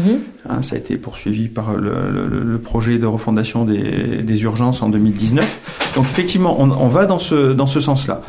Aujourd'hui, je pense qu'au niveau du calendrier, euh, ils n'ont pas monté les choses de la façon la plus pertinente parce que le, la loi, l'analyse de la loi RIST au Parlement coïncide avec la, la négociation conventionnelle des médecins, et, euh, et à l'intérieur de la loi RIST, il y a donc, les, euh, les kinésithérapeutes, les orthophonistes, mais aussi les IPA, qui est un sujet qui crispe mhm. énormément les médecins. Donc aujourd'hui, j'ai peur qu'on soit un petit peu des, des, victimes collatérales de, de cette euh, coïncidence au niveau du, du, calendrier. Et ce qu'on observe au niveau de l'évolution du texte, c'est que euh, au départ, le texte de l'Assemblée nationale inscrivait l'accès direct des kinésithérapeutes dans l'exercice coordonné au, sein d'une CPTS. Mhm. Quand c'est passé au Sénat, euh, les CPTS ont été sortis euh, du, cadre et ça a été euh, circonscrit au, MSP. donc en fait, la, crainte aujourd'hui, c'est que d'un texte qui se voulait réformateur et apporter des solutions pertinentes au niveau du système de santé, on se retrouve avec une coquille vide parce que en fait, il y a que 4% des kinésithérapeutes qui exercent en maison de santé pluriprofessionnelle et donc l'impact euh, sur la fluidification du système de santé va être marginal. Mhm. Alors que dans les faits, euh, je ne crois pas euh, vendre de scoop ni me mettre à porte-à-faux, ça se fait quoi. Mhm. On a tous des patients qui viennent en accès direct. C'est notre, premier argument. Hein. C'est le premier argument. Quand euh, ce qu'il faut savoir, c'est que dans ces lois-là qui nous concernent, on est souvent auditionné. Alors les syndicats, parfois on est même auditionné ensemble. On est auditionné par euh, par les par les députés, par les sénateurs, qui nous disent et les médecins aussi sont auditionnés pour nous dire alors bah, qu'est-ce que vous pensez de cette loi, euh, qu'est-ce qu'il faudrait changer, qu'est-ce qu'il faudrait intégrer, etc. Et le premier argument qu'on sort, c'est c'est notre quotidien. Mm. C'est notre quotidien à deux titres. C'est notre quotidien parce qu'il y a des patients qui viennent dans nos cabinets en disant euh, j'ai mal à l'épaule, est-ce que, vous pouvez regarder euh, euh, ce qui s'est passé J'ai fait trop de bricolage ce week-end et j'arrive plus à lever mon bras. et on se doute que c'est pas forcément très grave. Et vous avez une ordonnance Ah ben non, non, non, mais mon médecin, je vais mettre un mois pour, pour, pour aller prendre une ordonnance. Ou deuxième cas, qui est encore plus classique, personne qui vient pour une entorse de cheville et qui dit bah, regardez mes cervicales aussi parce que mm. ça c'est du quotidien. C'est le premier argument. Mm. Le deuxième le deuxième argument, et je, pense qu'il faut, déjà je pense qu'il faut que tous les kinés comprennent bien ça, même ceux qui sont contre, je sais pas, mais en tout cas qui n'imaginent pas intégrer l'accès direct dans leur pratique, et, euh, aussi communiquer au médecin. L'accès direct, c'est pas du diagnostic médical. Mm-hmm. L'accès direct, c'est juste prendre un patient sans qu'il soit allé voir le médecin et que on s'estime suffisamment compétent pour dire c'est de ma compétence de le prendre en charge ou je suis compétent entre guillemets pour savoir que ça n'est pas de mon ressort. Mhm. Et ça c'est quelque chose qui est pas forcément facile à, à, faire comprendre justement aux responsables politiques qui euh, de temps en temps se disent oui mais euh, s'il n'y a pas de diagnostic médical comment la, la personne peut être, peut être, prise en charge correctement mhm. Quand les responsables politiques ne sont pas dans le champ de la santé, je peux comprendre que ça ne soit pas lisible, mais c'est notre rôle justement de les rassurer, de leur dire mais c'est notre quotidien, et on ne prend pas le boulot, euh, le, boulot du médecin. Et, on n'en veut pas du boulot du médecin. On n'en veut surtout pas. C'est ça. En fait, on a l'expertise et la compétence d'être en capacité de reconnaître les patients qui sont pour nous et les, patients qui surtout ne sont pas pour nous. Et à partir du moment où on est hyper sécuritaire dans le fait d'être en grande capacité de reconnaître ceux qui ne sont pas pour nous, bah, il n'y a pas de raison de il n'y en, a pas 80%. Mais non, en plus. En et plus. puis, dans les pays où ça a été mis en place, on n'observe pas de sursinistralité au niveau des prises en charge. Mm.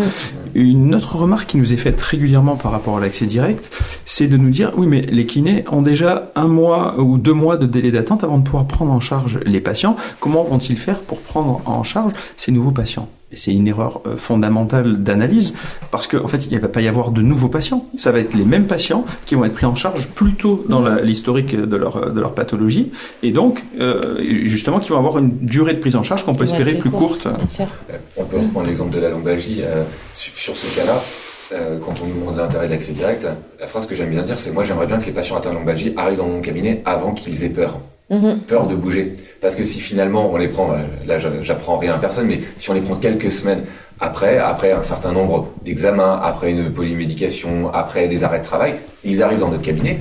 On n'est pas là dans un premier temps pour soigner la cause potentiellement mécanique du problème. Mhm. On est là pour leur rappeler que finalement, le fait de bouger est quelque chose qui peut faire un peu mal, et que ça n'est pas grave, et qu'au contraire, c'est quelque chose qui va aller dans le sens d'eux. Et passer le temps à déconstruire le discours qu'il a. Voilà, c'est ça. Et, c'est ça, diminuer l'inertie pour que, pour que les patients mm. soient pris en charge euh, correctement. Le, fameux oulala avec une telle hernie discale, c'est normal que vous ayez mal. Alors justement, on parlait de lombalgie, donc euh, je, vais, je vais sauter sur l'occasion. Euh, toi, Flo, t'en as fait un petit peu ton dada, pas que, n'y a pas que, mais euh, en partie. Euh, Aujourd'hui, il y a une véritable tendance à la spécialisation, si je peux parler ainsi, euh, des kinésithérapeutes, qui vont se former de plus en plus sur des sujets de prédilection. Alors, il y a les spécificités d'exercice. Tout à l'heure, Guillaume, tu parlais de, de vestibulaire, de maxillo, de périnéo.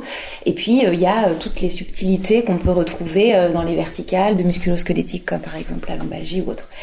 Euh, vous, quel est votre point de vue euh, là-dessus? On a envie de vous entendre réagir euh, sur eh bien, les conséquences de cette spécialisation. Est-ce qu'elles sont plutôt favorables et qu'elles vont dans le sens d'une meilleure prise en charge patient, d'une meilleure qualité des soins?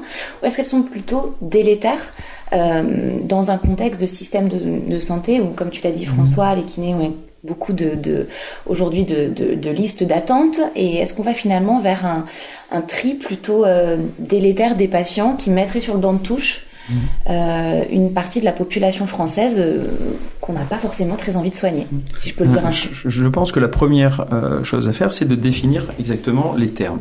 Mm.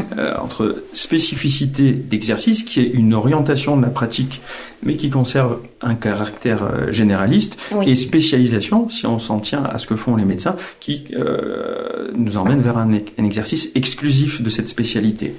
Alors, la, la kinésithérapie a cette chance d'avoir un champ de compétences qui est très vaste mhm. et qui nous permet à répondre à beaucoup de, de problématiques que rencontrent les patients.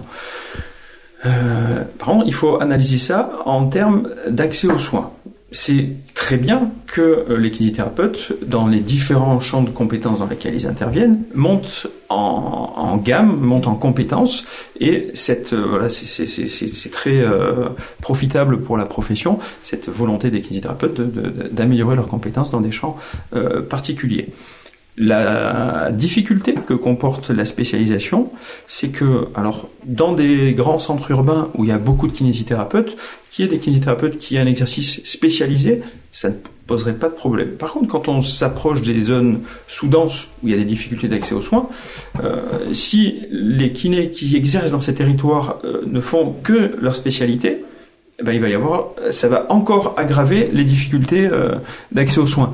Donc nous, on est plutôt favorable au modèle euh, de spécificité d'exercice. Euh, D'ailleurs, euh, récemment, le, le nombre d'heures pour, euh, enfin récemment, ça fait une bonne année, le nombre d'heures nécessaires pour pour euh, se revendiquer d'une spécificité d'exercice à augmenter, c'est monté à 80 heures. Je pense que c'est quelque chose qu'on peut encore euh, faire, euh, faire évoluer pour qu'il y ait vraiment une, une, montée en compétences qui soit... 80 heures de formation, tu veux dire? Mm. D'accord. Et euh, mais voilà, le, risque de la spécialité, c'est que on, prive, on, coupe les kinésithérapeutes de cet exercice généraliste et que du coup, on, on aggrave encore les, euh, les, difficultés d'accès aux soins dans les zones sous-denses. Tu, tu, parlais de, de définition. Aujourd'hui, la spécialisation, ça n'existe pas. Il n'y a pas de kiné spécialisé en France. Alors peut-être que certains disent, mais si, mais moi je fais, euh, je fais que la lombalgie, que de la cheville, que de la neuro, je suis spécialisé. Non, il n'y a pas de spécialisation au, sens sémantique en kinésithérapie en France. Est-ce que demain il y en aura Peut-être. Maintenant, c'est toujours la même chose. Euh, est-ce que vous êtes pour ou contre la spécialisation Spontanément, je vais répondre non. Maintenant, je vais expliquer pourquoi, parce que si, si j'explique pas, ça, ça peut surprendre. Et déjà, la spécialisation, de quoi on parle Est-ce qu'on parle d'une, d'un exercice exclusif? Oui, non, peut-être, ce qui est très bien. Euh, spécialité obtenue quand En formation initiale ou continue hmm. Formation universitaire ou non universitaire Combien d'heures euh, Si jamais c'est dans la formation initiale actuelle, on rajoute une sixième année d'études. Si on ne rajoute pas une sixième année d'études, qu'est-ce qu'on enlève de la formation actuelle? C'est-à-dire qu'on enlève des connaissances et des compétences actuelles que les étudiants acquièrent en formation initiale pour. Et ensuite, le dernier sujet, qui, euh, qui va nous concerner nous aussi, j'ai l'impression qu'il y a une partie de la profession qui espère avoir le développement de ces spécialisations dans un objectif tout à fait euh, entendable hein, de valorisation de ce domaine-là. Mm, mm, mm. Valorisation notamment financière. Pour connaître un petit peu le fonctionnement des négociations conventionnelles. Est-ce que c'est la meilleure stratégie? Je ne suis pas sûr pour la simple et bonne raison que c'est la meilleure manière de créer une concurrence entre les différents aspects de la kinésithérapie. Néanmoins, et tu, tu le disais très bien, Évidemment que les professionnels qui aujourd'hui se forment, continuent à se former, veulent avoir des activités prédominantes, veulent continuer à améliorer le parcours de soins des patients. Bien évidemment, il faut surtout pas les empêcher, et au contraire.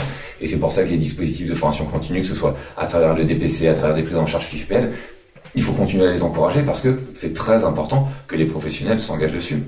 Il y a un, travail qui avait été fait euh, par euh, l'URPS Île-de-France il y a quelques années et qui montrait que finalement la pratique des kinésithérapeutes était d'abord conditionnée par le territoire d'abord. C'est-à-dire que moi, là où j'exerce en zone très sous-dotée, est-ce que je veux être spécialiste? C'est même pas est-ce que je veux?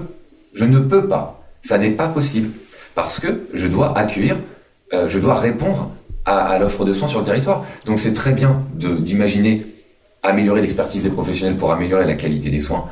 Maintenant, dans ce sujet-là, si c'est au détriment de l'accès aux soins dans certains, euh, dans certains territoires, il faut faire attention. Et puis en plus, aujourd'hui, quand on parle avec les médecins des spécialités, euh, je ne suis pas sûr que les médecins généralistes soient particulièrement euh, ravis de la tournure que prennent les événements. Et d'ailleurs, maintenant, on parle même de spécialité de médecine générale. Ce qui montre que pour mettre la médecine générale au même niveau que les euh, médecines spécialisées, on a créé une spécialité de médecine générale. Enfin, voilà. Mais je, rebondis sur ce que tu disais. Ça veut dire que dans un territoire peut-être un peu sous-doté, il faut que j'accepte tout le monde, ou en tout cas, si jamais euh, je me sens pas la plus ou plus la compétence euh, d'accueillir certains types de pathologies, je me mets un petit peu en défaut alors, il y, a deux sujets. Le, sujet que tu évoques là, c'est un sujet déontologique. Mm. Évidemment que pour des raisons personnelles et professionnelles, c'est dans le code de déontologie, tu peux refuser des patients. Tout comme je disais que j'exerce en zone très sous-dotée, je ne prendrai pas de patients pour des problématiques maxillofaciales, vestibulaires ou, euh, ou parce que je m'en sens pas compétent. Mm. Donc évidemment, tu as toujours le droit de refuser. Maintenant, dans les territoires où l'offre de soins est moins, euh, est moins répandue, la demande est beaucoup plus large et donc, si l'objectif premier du kinésithérapeute, c'est de répondre à l'offre de soins générale, il sera probablement beaucoup plus difficile de créer une activité spécifique. Mmh. Si par chance, vous arrivez à, à, organiser, à créer un cabinet avec 17 professionnels qui font les 17 spécificités d'exercice reconnues par le Conseil de l'ordre, formidable. Évidemment que c'est absolument pas un problème dans la réalité, malheureusement, ça se passe pas, ça se passe pas comme ça. Donc, euh, je me dis que, et ça, c'est important euh, que les, les étudiants l'aient euh, en, en, formation. On est professionnel, c'est très important qu'on soit épanoui dans notre travail et qu'on fasse ce qui nous plaît et ce sur quoi on est compétent.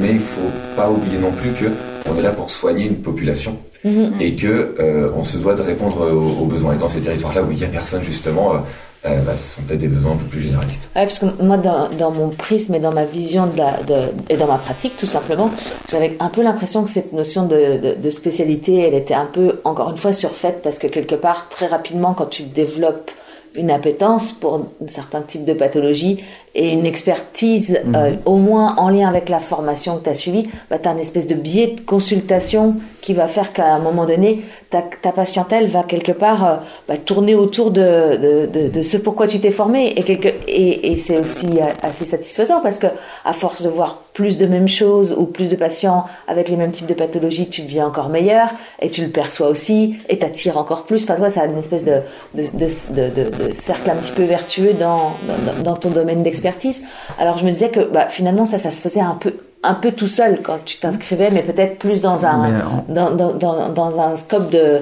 de, de, ou dans un territoire où il y a un petit peu plus de, de thérapeutes ah, aussi. On dit très souvent qu'on a une patientèle qui nous ressemble, effectivement. Ah, on m'a dit que mes patients étaient super sympas. En fonction, en fonction de notre façon de pratiquer, ben, forcément, il va y avoir un, un, un biais de sélection des patients qui vont s'adresser à nous et qui vont, au final, on va avoir voilà, de, quelque chose de très généraliste au départ. On va avoir ben, des patients qui vont euh, se, se, se, recentrer autour de certaines mmh. pathologies dans lesquelles on est, on est plus à l'aise dans nos prises en charge. Mmh. Mais c'est vrai que ça va être plus facile de faire ça dans une zone euh, où il n'y a pas de difficulté d'accès aux soins, alors que dans une zone où c'est plus, euh, il y, y, a moins de professionnels, ben, le, le, caractère généraliste va être plus prégnant euh, de fait. Mmh.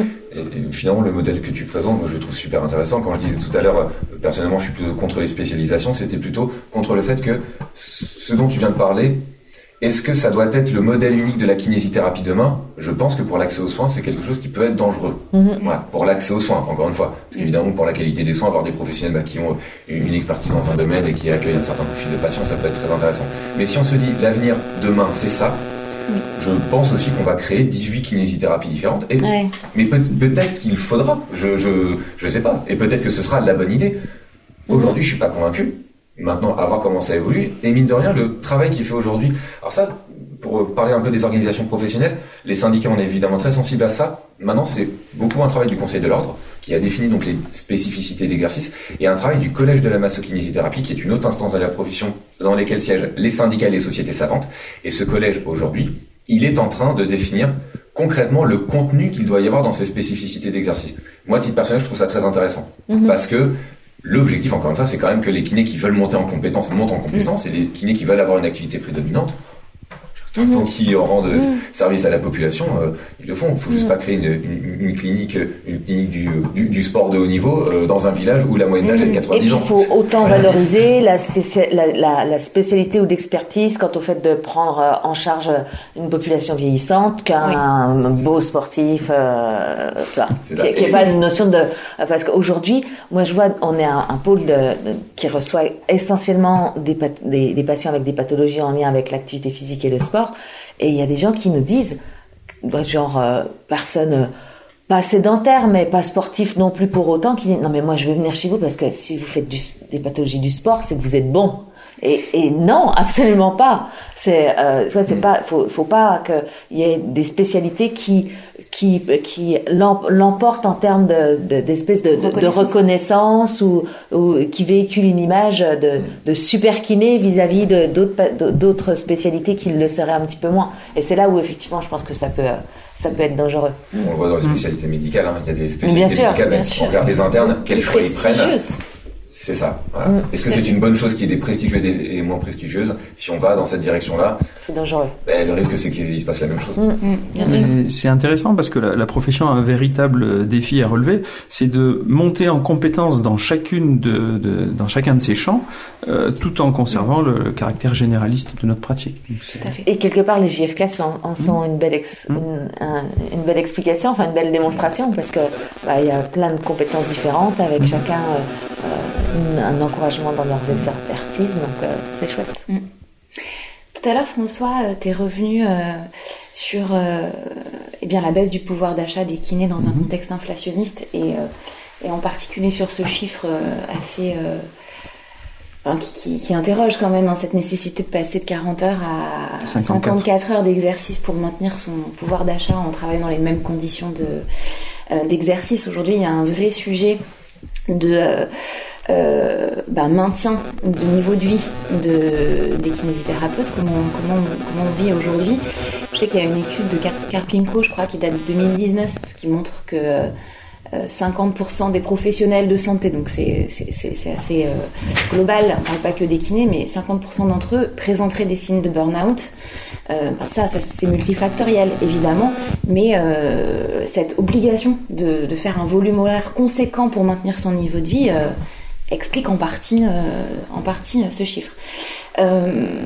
du coup, on constate quand même qu'il y a une certaine tendance aujourd'hui, je sais pas comment on peut l'appeler, euh, au développement d'une activité euh, complémentaire euh, qui ne s'inscrit plus dans le contexte du parcours de soins traditionnel et conventionné, qu'on appelle parfois, et on va revenir sur les termes qui sont effectivement si importants à expliquer, on parle de hors nomenclature, on parle, aussi de, hors convention, déconventionnement, on fait un petit peu des amalgames aussi autour de ça, c'est important peut-être de, euh, bah, d'expliquer exactement euh, de quoi il s'agit. Euh, mais moi, j'aimerais bien vous faire aussi réagir là-dessus, parce qu'en fait, on constate qu'effectivement, en parallèle du développement du marché, du bien-être et de tout ce qu'on connaît qui représente des milliards d'euros, hein, eh bien, on a des professionnels de santé qui tentent malgré tout de s'inscrire aussi dans ce, ce grand domaine du sport santé, de la prévention, du bien-être, etc. Comment vous percevez vous percevez ça, vous, euh, aujourd'hui, euh, mhm. à titre individuel et puis euh, avec votre, votre regard de représentant syndical Donc, le, développement de, ces pratiques répond à, deux problématiques. La première problématique, c'est celle que tu viens de souligner, c'est l'effondrement de la rémunération et la volonté des kinésithérapeutes de ne plus dépendre uniquement de leurs revenus conventionnels. Mm. La deuxième problématique, c'est qu'il y a des champs de notre profession qui ne sont pas couverts par la Convention et pourtant qui sont très intéressants, euh, notamment euh, tout ce qui concerne la prévention. Et aujourd'hui, euh, malgré nos, demandes répétées, et malgré les déclarations tonitruantes du gouvernement de leur engagement en direction de la, de la prévention, ben, les, annonces tardent à se traduire en, en création d'actes conventionnels qui permettent de prendre dans un cadre conventionnel les patients en charge pour ce type de, pratique. Donc, euh, par rapport à l'aspect rémunération, faut être très prudent parce que on, est sollicité par les kinésithérapeutes qui nous font remonter leurs pratiques et des fois on constate des choses qui sont un petit peu complexes comme pour l'utilisation du dépassement pour exigence mhm. qui est un peu utilisé à tort et à travers par les par les professionnels. Pour pouvoir pratiquer des choses donc hors nomenclature ou hors convention, il faut que ce soit des actes qui ne figurent pas dans la nomenclature, sinon on ne peut pas le, faire. Donc il faut euh, être très attention à enfin, faire être très précautionneux par rapport à ce qu'on à ce qu'on propose pour pas se faire rattraper par la patrouille dans un, dans un deuxième temps. Euh, je, je, pense que l'élément qui est très important, au-delà du fait de, de, la rémunération, parce que c'est une autre forme de revenu tout à fait, c'est le fait aussi que ce serait un piège de considérer que la convention, comme tu l'as dit, euh, permet de euh, comment dire, de mettre en avant toutes les compétences du kinésithérapeute. L'exemple, c'est la, prévention dans les entreprises notamment, mm-hmm. qui font que euh, aujourd'hui, on est tout à fait pertinent pour pouvoir aller exercer dans, ces, dans, dans, les sociétés pour accompagner les, les, les salariés qui peuvent souffrir de, de troubles musculo-squelettiques, d'autant plus dans un, un, contexte, comme tu le disais, où finalement on a beaucoup d'acteurs qui arrivent sur le terrain avec des éléments euh, pas forcément très euh, documentés sur le plan scientifique, mais qui mhm. constituent des solutions de facilité, on va dire, euh, pour les patients. Que les patients ont mal, on leur dit en un claquement de doigts, vous, vous aurez moins mal. Mhm.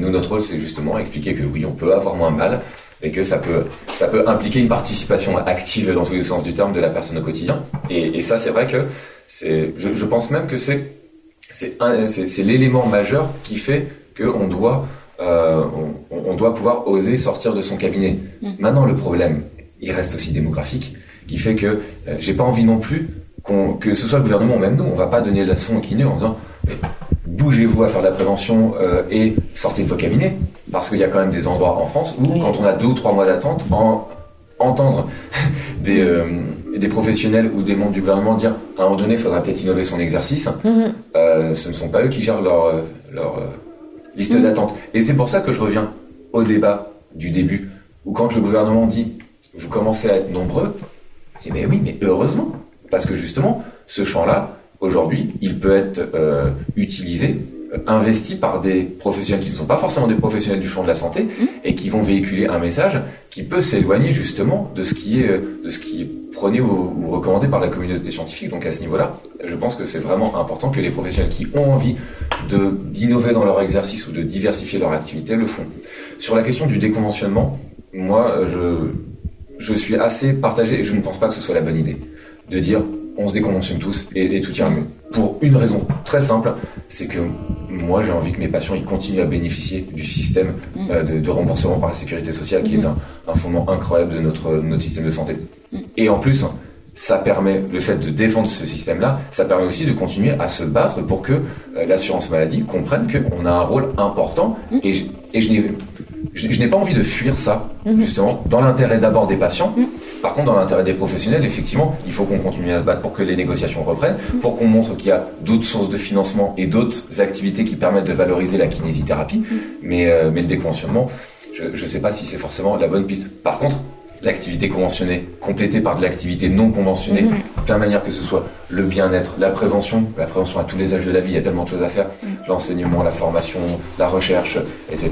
Même si euh, la recherche, euh, au, niveau, au niveau de la recherche, euh, va falloir aller le chercher, c'est comme l'engagement syndical. c'est ça, même mais, combat. mais voilà, il y a plein d'autres manières de valoriser notre, notre profession et ça peut se faire avec de l'activité conventionnée. Et mm. maintenant, notre rôle, c'est que l'activité dans le champ conventionnel, on puisse la valoriser au mieux. Ah bah, on est tous très attachés aux fondamentaux de la sécurité sociale, mm. hein, de, de, 45, et euh, c'est l'essence de notre combat, de faire en sorte que les kinésithérapeutes puissent continuer à vivre euh, décemment de leur activité conventionnée. Euh, après, voilà, quand on voit l'évolution de la rémunération des kinésithérapeutes, c'est euh, une conséquence de cet effondrement de la rémunération qui fait que les kinésithérapeutes élargissent euh, leurs activités mmh. en proposant ce, ce, type de prise en charge. Et effectivement, euh, si l'assurance maladie n'est pas en capacité de euh, garantir des revenus corrects par l'activité conventionnée, ben, il va y avoir cette, cette, fuite, cette, fuite, cette, mmh. voilà, cet élargissement de, des activités des kinésithérapeutes pour arriver à équilibrer ben, chacun leur, leur équation personnelle au niveau économique, mais aussi au niveau euh, de l'épanouissement de ce qu'ils recherchent dans leur, euh, dans, dans, leur pratique. Donc euh, oui, c'est très bien que les kinés proposent ces choses-là. Effectivement, comme le soulignait Guillaume, il y a un problème du fait de alors le, gouvernement, l'assurance maladie considère qu'on est trop nombreux.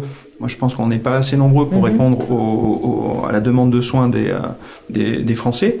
Mais donc aujourd'hui, voilà, c'est difficile, c'est bien. Il y a des kinés qui font le choix de le faire. Euh, c'est pas toujours facile parce que bah, on est submergé de travail, mhm, mais voilà, il, mhm. faut que le, le, gouvernement entende que euh, pour que les Français puissent avoir accès euh, aux kinésithérapeutes, il faut que les soins conventionnés soient valorisés à leur juste valeur. Puis il y a toujours un petit peu cette guéguerre aussi que que, moi j'arrive, que je perçois un petit peu euh, quand je vais donner cours du kiné euh, très engagé sur euh, l'accès aux soins pour tous, le remboursement, la prise en mhm. charge par l'assurance maladie, qui est des voilà, qui, qui, sont des sujets sur lesquels on est on, est tous unanimes pour dire qu'on est attaché à ça, mais qui voilà, sont vraiment hyper hyper j'allais presque dire sclérosés mhm. dans ce modèle-là. Et puis il y en a ceux qui euh, bah, veulent créer de la richesse et ont des, des, des âmes d'entrepreneurs et euh, veulent faire développer, euh, faire vivre leur cabinet au-delà de la prise en charge kiné classique encadré par l'assurance maladie.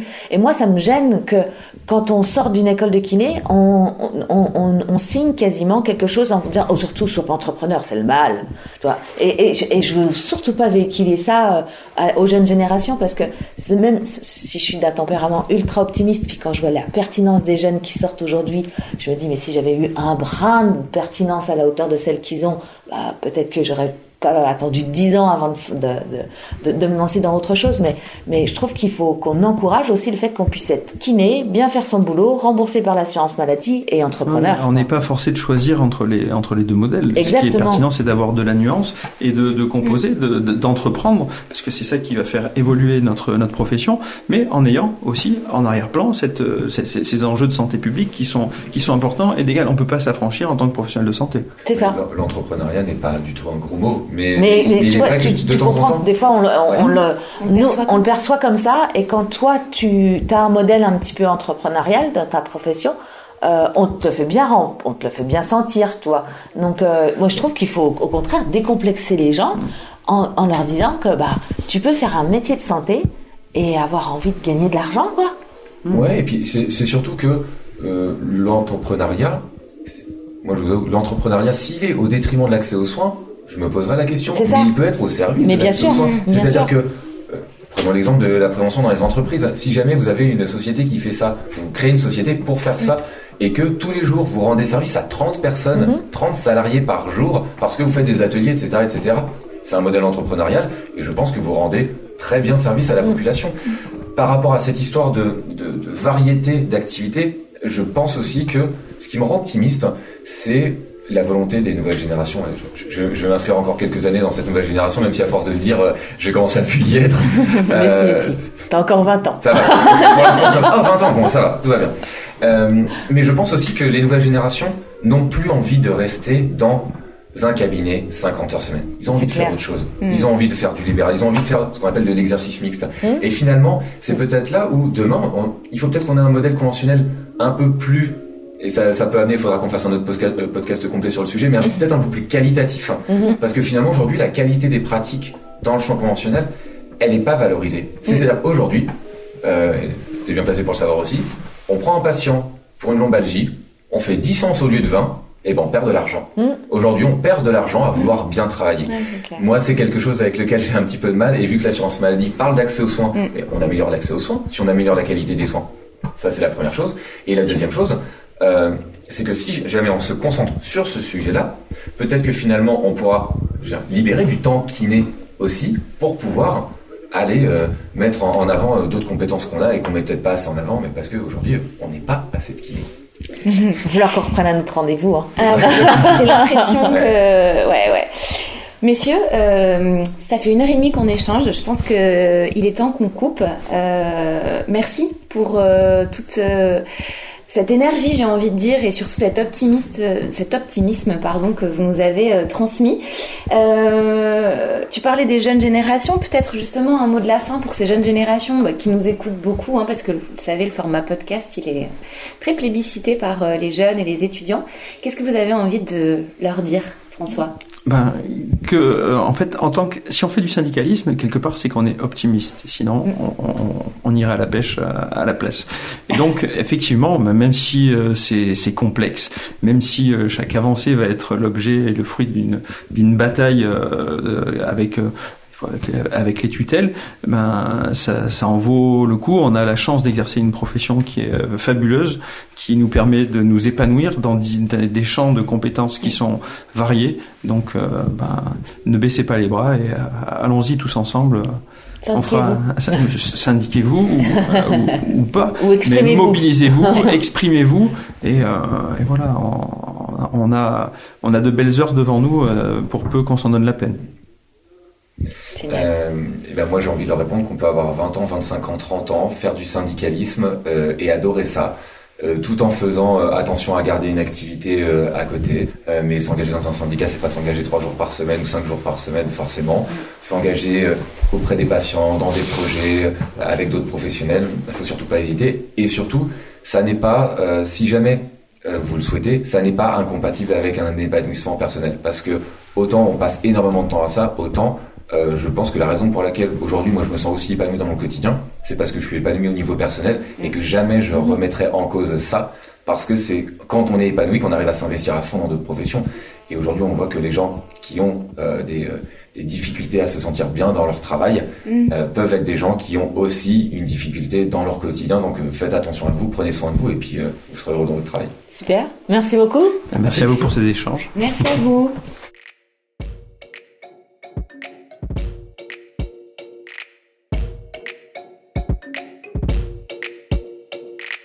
J'espère que cet épisode de Madi Conversation avec un kiné vous a plu et que vous en avez pris plein les écoutilles. Si vous voulez nous aider à populariser ce podcast dans la communauté des kinésithérapeutes, alors pensez à laisser 5 étoiles ou encore mieux un avis sur votre plateforme de podcast préférée. Spotify, iTunes, Apple ou Google Podcast. C'est le meilleur moyen de faire perdurer l'aventure. Et si vous souhaitez découvrir notre solution MADI dédiée aux kinésithérapeutes, n'hésitez pas à demander votre démo gratuite sur www.madidoctor.com ou directement sur Insta. On se fera un plaisir de vous montrer à quel point cette solution est efficace et facile à prendre en main. Je vous dis à très bientôt pour un nouvel épisode de MADI.